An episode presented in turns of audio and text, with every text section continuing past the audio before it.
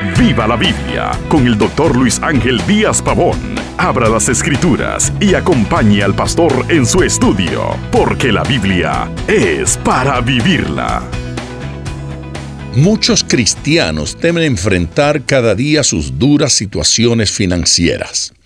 Al reflexionar en la riqueza divina, ¿qué actitud nos produce? Muchos fieles en la historia han experimentado la provisión de Dios en los momentos de más escasez y necesidad.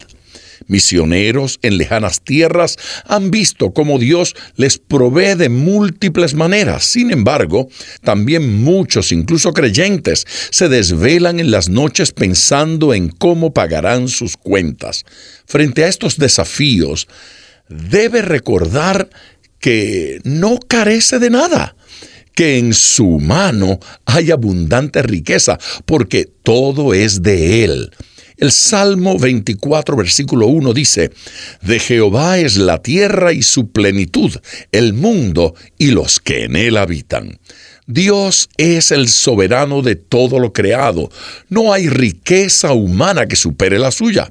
Por esta razón, Él puede dirigir las circunstancias para el beneficio de los suyos en cualquier momento. Encontramos en Ageo 2.8 estas preciosas palabras.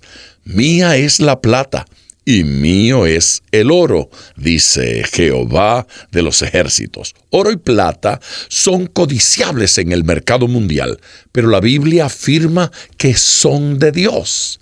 Él creó cada material precioso y cuando confiamos en Él podemos descansar en que todo le pertenece a Él. Algunas personas que poseen fortunas creen que Dios les debe agradecimiento por sus aportes a la causa del Evangelio. Es lamentable tal actitud.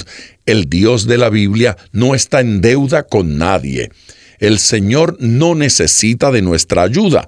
En Salmos 50, 12, Dios dice, si yo tuviese hambre no te lo diría a ti porque mío es el mundo y su plenitud. El Dios de la Biblia es la fuente de toda provisión, sin importar cómo ésta haya llegado a la mano del hombre. Por esto, las escrituras también nos dicen en Santiago 1.17, toda buena dádiva y todo don perfecto desciende de lo alto, del Padre de las Luces, en el cual no hay mudanza ni sombra de variación. En realidad, somos nosotros los que necesitamos de su cuidado y su provisión. Dios nos hace regalos continuamente al darnos sustento. Nunca lo malo viene de Dios, solo la buena dádiva viene de su mano.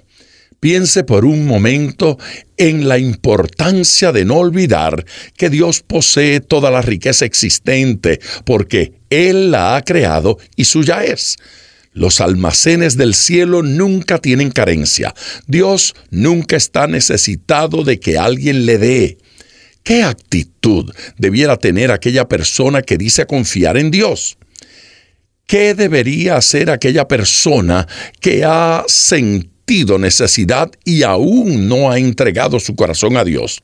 La respuesta correcta sería, para el que dice confiar en Dios, debería tener paz y descanso en la provisión divina. Para aquellos que aún no han decidido poner sus vidas en las manos del buen Dios, hoy es el día para decir, me rindo por completo. Solo Dios le puede sustentar y no olvide, ponga todo su corazón al estudiar las escrituras, porque la Biblia es para vivirla. Acompañe regularmente al Dr. Díaz Pavón en su estudio personal de la Biblia. La experiencia de décadas de ministerio de la palabra son vertidas en cada jornada. Usted puede adquirir copias de esta enseñanza visitando nuestra página web www.diazpavón.com. Esté atento, participe en nuestro próximo estudio y viva la Biblia.